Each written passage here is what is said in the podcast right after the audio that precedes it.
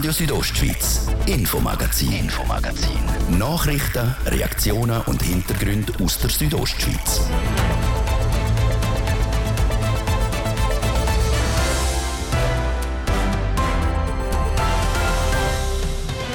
Es rumpelt im Prättigau nach dem Wahleklar in Schiers, poltert es jetzt auch in Seewis. Die Gemeindepräsidentin Nina Gansner tritt zurück. Es ist eine gewisse Gehässigkeit da oder ein Unverständnis oder auch ein Unbehagen gegenüber dem gesamten Gemeindevorstand und den Behörden der Bevölkerung. Das ist einer der Rücktrittsgründe zu ausführlichen Interview mit der abtretenden Gemeindepräsidentin gerade als nächstes. Uns beschäftigen heute aber auch die Medikamente. Die Situation der Lieferengpässe ist immer noch akut. Die ist gerne viel besser, die ist sogar eher bei Stimmen. Wir rechnen etwa so 1000 Medikamente zurzeit fehlen in der Schweiz. Sagt die höchste Bündner Apothekerin Monika Fehr-Kaluri. Wir erklären, wie die Apotheken mit dem anhaltenden Engpass umgehen und was die Ursachen sind.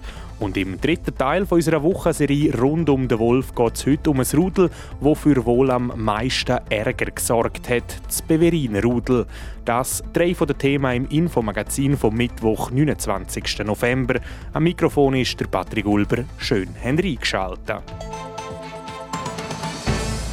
Gemeinde Seewis im Prättigau muss sich eine neue Gemeindepräsidentin oder einen neuen Gemeindepräsident suchen. Die bisherige Nina Gansner-Hemmi stellt sich nicht mehr zur Wiederwahl. Dabei wäre in einer guten Woche ihre Wiederwahl angestanden. Jasmin Schneider hat mit ihr über den Entscheid geredet und will wissen, warum sie das Präsidium nach vier Jahren abgibt. Das ist überhaupt kein einfacher Entscheid. Wir haben uns ganz Haufen familienintern vor allem sehr viel Gedanken darüber gemacht der wichtigste Punkt ist sicher, dass ich beruflich, wo ich sehr zurückgesteckt habe in den letzten sechs Jahren, kann kurzfristig aufstocken und mich dort vertiefen. Und das andere ist schon die schwierige Situation oder die Diskussionen, die lanciert worden sind, öffentlich auch, es ist eine gewisse Gehässigkeit da oder ein Unverständnis oder auch ein Unbehagen gegenüber dem gesamten Gemeindevorstand und den Behörden der Bevölkerung. Natürlich nicht von allen, aber die, die am lautesten schreien, die hört man halt auch. Welche sind denn so die Sachgeschäfte, die Sie jetzt angesprochen haben, die für am meisten Diskussionen sorgen? Ja, also das Spektrum ist natürlich ganz groß, wie in allen Gemeinden. Das fängt an bei den Steuern, geht über Details, äh, Kreditsprechung von, von Infrastrukturprojekten. Da gibt es immer Diskussionen und das ist auch recht, solange sie sachlich sind. Ein Hauptthema ist natürlich, was uns seit Jahren jetzt beschäftigt, die Staatsplanungsrevision. Wir sind eine Gemeinde, die sehr viel auszonen muss und das ist hoch emotional. Das ist einfach tatsächlich so, das geht eine Substanz von allen und Unverständnis ist da sehr groß und es werden halt auch Schuldige gesucht, die in dem Moment auch aber eigentlich nicht wirklich schuldig sind. Was haben Sie sich jetzt da alles müssen in den letzten paar Monaten? Ja, das ist schwierig zu sagen. Also, ich rede jetzt da wirklich nicht für den Großteil der Seewiser Bevölkerung. Wir sind eigentlich sehr friedliches Volk, darf ich schon sagen. Und es hat ganz viele gute. Es ist einfach, ähm, weiß nicht, die, die an der letzten Gemeinsversammlung waren, haben das selber miterlebt. Es gibt dann so eine Eigendynamik und es geht dann etwa die durchaus auch unter die Gürtellinie. Oder eben halt eben einfach wirklich nicht um die Sache. Und man ist sich das gewöhnt als Politiker in der Exekutive sowieso, um den Kopf herzuheben. Das macht man auch gerne und man lässt auch gerne zu. Aber äh, irgendwann ist einfach ein Maß überschritten, wo man sagt, ja, will ich mich dem aussetzen oder nicht. Am 8. Dezember wird dann gewählt. Also am 8. Dezember an der Gemeindeversammlung sind Neuwahlen. Wie schauen Sie jetzt auf diesen Tag? Also ich freue mich darauf. Es wird sicher eine spannende Sache. Es ist ein bisschen Wundertüte. Aber ich bin sicher, ähm, dass man eine gute Lösung findet, auch für das Dorf. Das ist auch wichtig, der Prozess. Wichtig ist, dass man darüber redet. Die Gesevis hat sich da wieder organisiert, neu organisiert und sich ein bisschen um Kandidatensuche gemacht. Das ist wichtig, dass es eine Plattform gibt, wo ein bisschen Kandidaten evaluiert und mit das Gespräch sucht. Also ich freue mich darauf, freue mich auf meine letzte Gemeinsversammlung in dem Sinn. Und ja, die Dezemberversammlung ist sowieso immer eine spannende Versammlung. In dem Fall eben die letzte Gemeinsversammlung, die ansteht und nachher noch die letzten paar Wochen. Wenn Sie jetzt eben auf die Zeit schauen, sind Sie da einfach froh, wenn es dann durch ist? Oder ist da auch ein bisschen Wehmut mit dabei?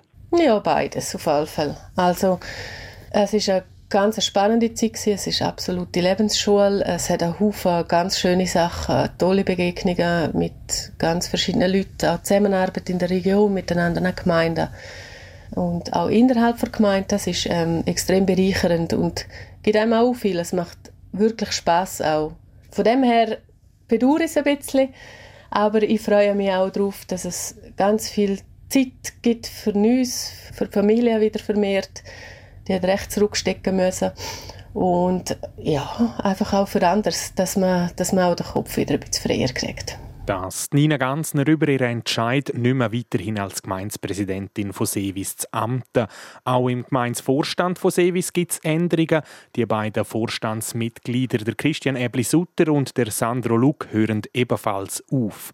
Laut der Nina Ganzner haben die Rücktritt aber keinen Zusammenhang mit ihrem Entscheid. Wir bleiben geografisch im Prättigau. Dort gibt es nämlich gute Nachrichten für die Bündner Auerhühner. Sie kriegen oberhalb von Grüsches Sonderwaldreservat. Über das ist die Grüscher Bevölkerung kürzlich informiert worden. Warum das Auerwild ein weiteres Wohlfühlgebiet brauchen, im Beitrag von Sarina von Weissenfloh. Das Auerhuhn ist eine der bedrohten Vogelarten. Die Hälfte vom Schweizer Bestand lebt in den Bündner Wäldern. Der Kanton schätzt etwa 320 Tiere. Das Gebiet Ludra oberhalb von Grüsch ist ab nächstes Jahr ein Sonderwaldreservat für die Auerhühner. Für das Reservat müssen laut dem Spezialist für Waldbiodiversität in der Region Herrschaft Prättigau-Davos am Johannes Jakob zwei Bedingungen erfüllt sein. Einmal muss der Waldeigentümer den Willen haben, Ziel mittelfristig und langfristig umzusetzen und es braucht einen gewissen Naturwert, in dem Fall das Auerhuhn, wo dort vorkommt. Die geplante Wohlfühlzone ist 160 Hektare groß. Das sind rund 200 Fußballfelder. Der Kanton will am Auerwild einen so grossen Lebensraum wie möglich bieten. Nebst der Größe spreche auch der Wald für Ludera. Und? Das Gebiet Ludera haben wir immer wieder Sichtungen und ist auch in unserem Waldentwicklungsplan als Fördergebiet für das Auerhuhn drin und äh, störungsarm. Das Sonderwaldreservat wird mit einem Vertrag zwischen der Gemeinde Grüsch und dem Kanton gesichert. Im Vertrag geregelt wird zum Beispiel, dass die Gemeinde der Wald pflegen muss und dass der Kanton 24.000 Franken an die Gemeinde zahlt als Entschädigung. Der Vertrag gilt 30 Jahre mit Option zur Verlängerung. Also wenn die Gemeinde äh, und wir auch sagen, hey, ist eine gute Sache, dann kann man den Vertrag sicher verlängern. Im Sonderwaldreservat darf immer noch gejagt, pilzelt und geholzt werden. Das Holz ist wichtig, wie der Johannes Jakob sagt. Es geht um die Wälder, die strukturiert sind, die naturnah sind, die lückig sind, die besonders wichtig für das Auhuhn sind. Und die muss man mit forstlichen Massnahmen erhalten oder sogar schaffen. Das Auerwild braucht Wälder mit verschiedenen Baumarten, auf denen sie schlafen können. Und es braucht Heidelbeersträucher als Deckung für den Nachwuchs und Futter. Mit dem neuen Wohlfühlgebiet für das Auerwild in Ludra hat es ab nächstes Jahr 15 Sonderwaldreservate in Graubünden. Im Moment hat es unter anderem eins in der Region Sursees und Albula und auch in Bonaduz.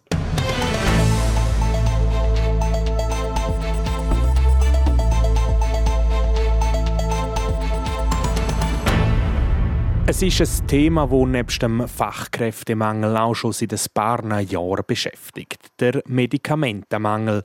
Auch jetzt im November von dem Jahr ist nach wie vor sehr akut. Gemäss der Seite drugshortage.ch, was übersetzt nichts anderes als Medikamentenknappheit heißt, haben wir aktuell einen Lieferengpass von rund 990 Medikamenten. Die Zahl bestätigt auch Monika Fergalori. Sie ist Präsidentin der Bündner Apotheke. Fehlertage an allen Ecken und Kanten. Also Zempi, die alle kennen, das sind dann die teuren für Abnehmen. Dann fehlen ganz Haufen für Kinder. Es fehlen ein Haufen für ganz normale Krankheiten, wie Zuckerkrankheit, wie eine Blutdruckkrankheit, wie also Schmerzmittel. Es fehlen überall ein bisschen etwas. Bis jetzt können die Apotheken die Lieferengpässe ziemlich gut handeln. Es sei einfach mit einem deutlichen Mehraufwand verbunden. Man muss suchen, man muss andere Wirkstoffe finden, man muss ähm, sogar bis auf Deutschland probieren, etwas zu kriegen. Also es ist immer mit sehr viel Aufwand verbunden. Seit 35 Jahren schafft Monika Fergaluri schon in der Apotheke. So eine angespannte Situation in Sachen fehlende Medikamente habe sie in diesen Jahren noch nie erlebt. Die Lieferengpässe sind aber nicht nur in der Schweiz ein grosses Problem, sondern auf der ganzen Welt. Die Gründe für die Mängel an Medikamenten sind sehr vielseitig. Unter anderem der Transport, der über die sehr lang geht, aber auch der Preisdruck sei ein grosses Problem. Durch den grossen Preisdruck, den die Firmen haben, müssen die immer billiger produzieren produzieren. Und wenn du musst billiger produzieren musst, musst du einen billigeren Wirkstoff haben. Wo mhm. holst du billigeren Wirkstoff? Nicht bei uns, den holst du in China, den holst du in Indien. Wenn dort eine Fabrik ein Problem hat, dann ist der Wirkstoff weltweit einfach nicht mehr erhältlich. Oder? Ein weiteres Problem sind die Patente, die auf den originalen Medikamenten drauf sind oder eben nicht mehr. Wenn mal ein Original den Patentablauf hat, dann geht das normal in den Markt raus. Der Wirkstoff wird dann plötzlich immer, muss billiger produziert werden. Die Firmen sagen, ich kann das gerne nicht mehr so billig produzieren. Also gewisse Antibiotika, die kosten 5 Franken. Stellen Sie sich mal vor, also weniger als ein Cookie. Mhm. Eine Firma sagt, ich kann das nicht mehr produzieren. Und dann verschwindet es vom Markt. Verschiedenste Probleme also, die dazu führen, dass die Situation auf dem Medikamentenmarkt schon lange angespannt ist. Das erklärt Monika Fergaluri, sie ist Präsidentin der Bündner Apotheke. Ein Problem aber sei von der Schweiz hausgemacht. Genauer gesagt das zwischen dem Bund und den Kantonen. Eigentlich müsste der Bund da mal die Regie übernehmen und sagen, so jetzt machen wir so und so ein Lager für die und die Medikamente. Und das kann der Bund nicht, weil die Gesetze da nicht richtig gesetzt sind. Und es wäre auch eine Sache der Kantone, die können es aber auch nicht. Die Pflichtlager für Medikamente, die wir in der Schweiz haben, die helfen die beim Lieferengpass auch nicht wirklich. Es hätte in denen nämlich nur wenig Wirkstoff. Es laufe aktuell aber eine Initiative, wo der Bund auffordert, die Pflichtlager zu vergrößern und mehr Wirkstoff in denen zu lagern. Radio Südostschweiz, Infomagazin, Infomagazin. Nachrichten, Reaktionen und Hintergründe aus der Südostschweiz. Ganz am Anfang, wo der Wolf in Kanton Graubünden zurückgekehrt ist, ist die Begeisterung darüber noch gross gewesen. Auch dann noch, wo die Galanda Wölfin ihre ersten Jungen zur Welt gebracht hat. Doch immer mehr hat sich das Gefühl mit einer anderen gemischt. Besorgnis, Angst und irgendwann auch Ärger.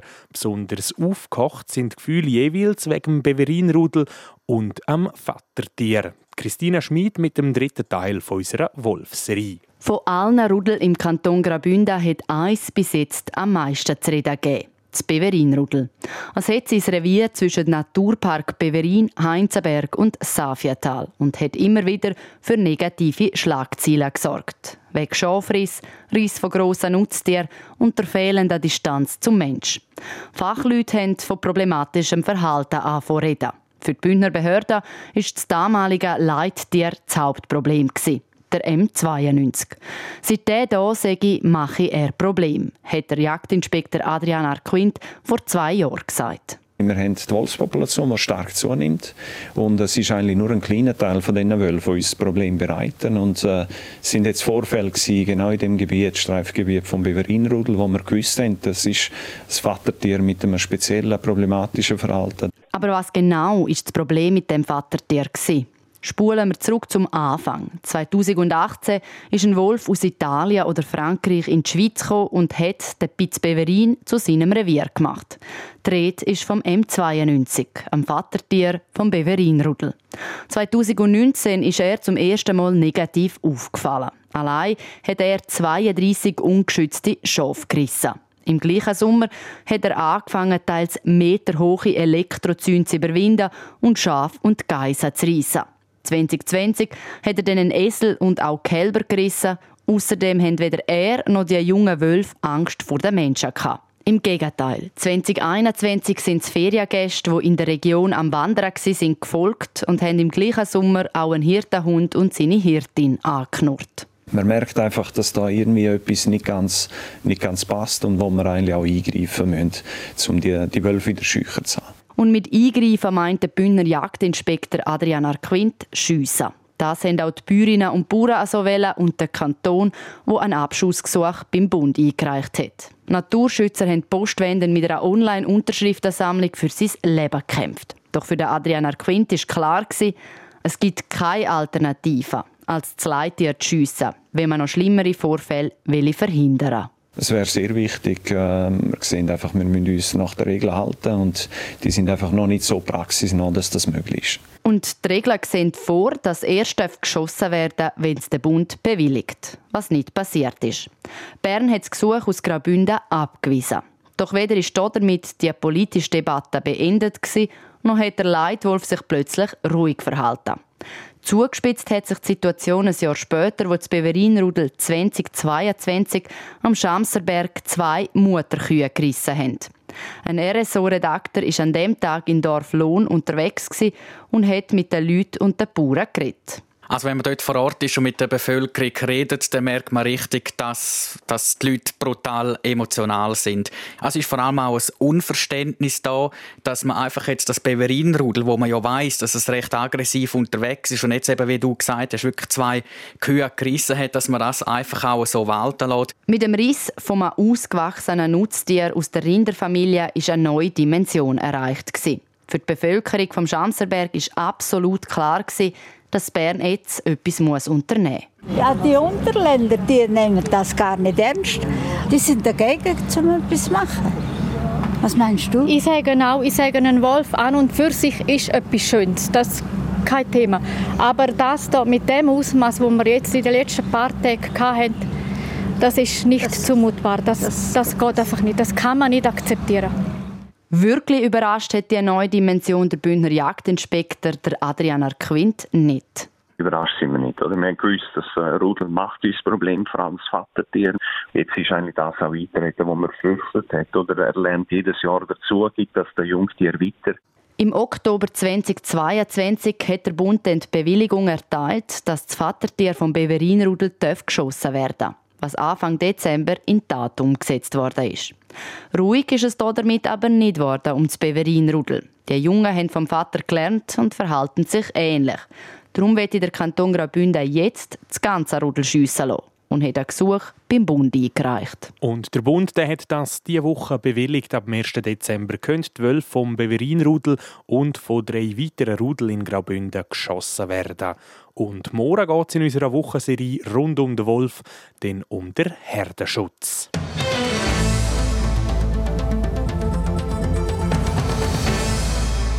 Der Johannes Commander. Vor 500 Jahren ist er auf Kur geholt worden. Er hat da über die reformatorische Sinn predigt. Die Reformation ist der Grundstein für die evangelische Kirche.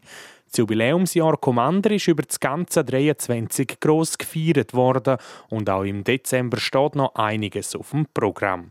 Die Verantwortlichen haben aber schon gut einen Monat vor dem offiziellen Ende vom Jubiläumsjahr ein Fazit gezogen.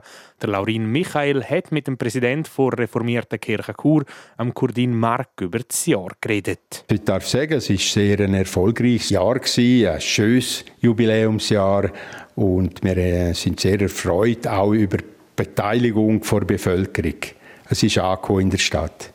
Und es hat ja verschiedene Anlässe gegeben, unter anderem die Disputation, Freilichtspiele oder auch Referat.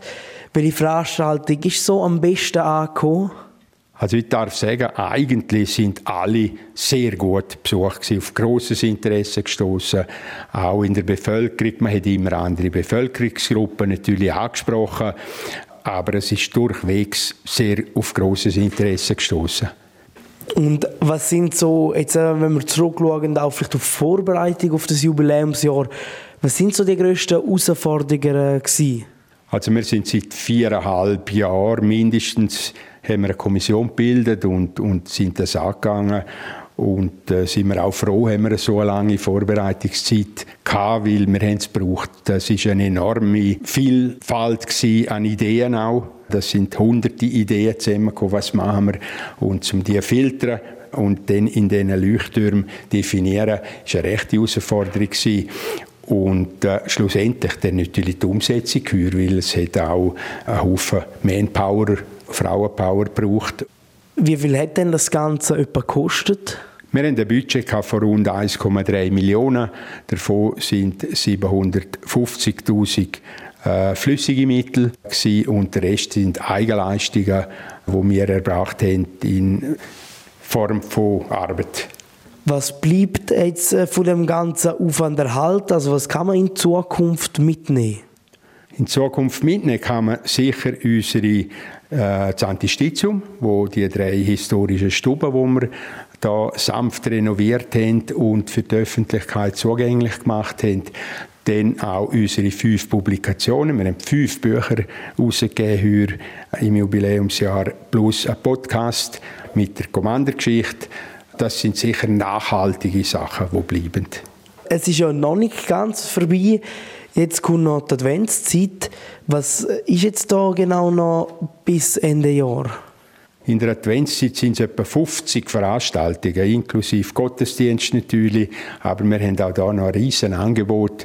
Und Streichen möchte ich da jetzt einfach die, die Illumination an der Martinsturm, wo wir ab dem 1. Dezember jeden Nachmittag vom Viertel ab 4 bis um 10 Uhr den Martinsturm beleuchten und können dort historische Bilder zeigen aus dem Archiv, vom Stadtarchiv, Staatsarchiv und vom Rätischen Museum, wo wir gekriegt haben und die jetzt an den Turm beamen und da sieht die Bevölkerung Bilder, die sie noch nie gesehen haben. Originalfotos. Haben wir auch durch diese Aktionen vielleicht jetzt auch neue Mitglieder können gewinnen Wir haben immer wieder Eintritt, auch in der reformierten Kirche, aber wir haben natürlich auch Austritt, da müssen wir nicht schön reden, das ist der Gesellschaftstrend. Darum, ich möchte sagen, neue gerade gewinnen, die sagen, ja, ich komme jetzt wegen dem Jubiläumsjahr zu euch, das hätte es nicht gegeben, habe ich nicht wahrgenommen jetzt hier, nein. Das der Präsident von der reformierten Kirche Chur, der Kurdin Mark, im Interview mit dem Laurin Michael. Im Dezember starten also noch die letzten Anlässe und Projekte im Rahmen vom 500 Jahre Jubiläum von der reformierten Kirche in Chur. Das passend zur Adventszeit. Und damit sind wir schon am Schluss vom Infomagazin. Wer die heutigen oder auch alle anderen Geschichten aus der Südostschweiz nochmal möchte in Ruhe nachlesen, kann das machen auf rso.ch oder einfach dort, wo ihr eure Podcasts loset. Am Mikrofon sagt Danke fürs Zuhören, der Patrick Ulber. Ich wünsche einen ganz schönen Abend. Radio Südostschweiz, Infomagazin, Infomagazin. Nachrichten, Reaktionen und Hintergründe aus der Südostschweiz.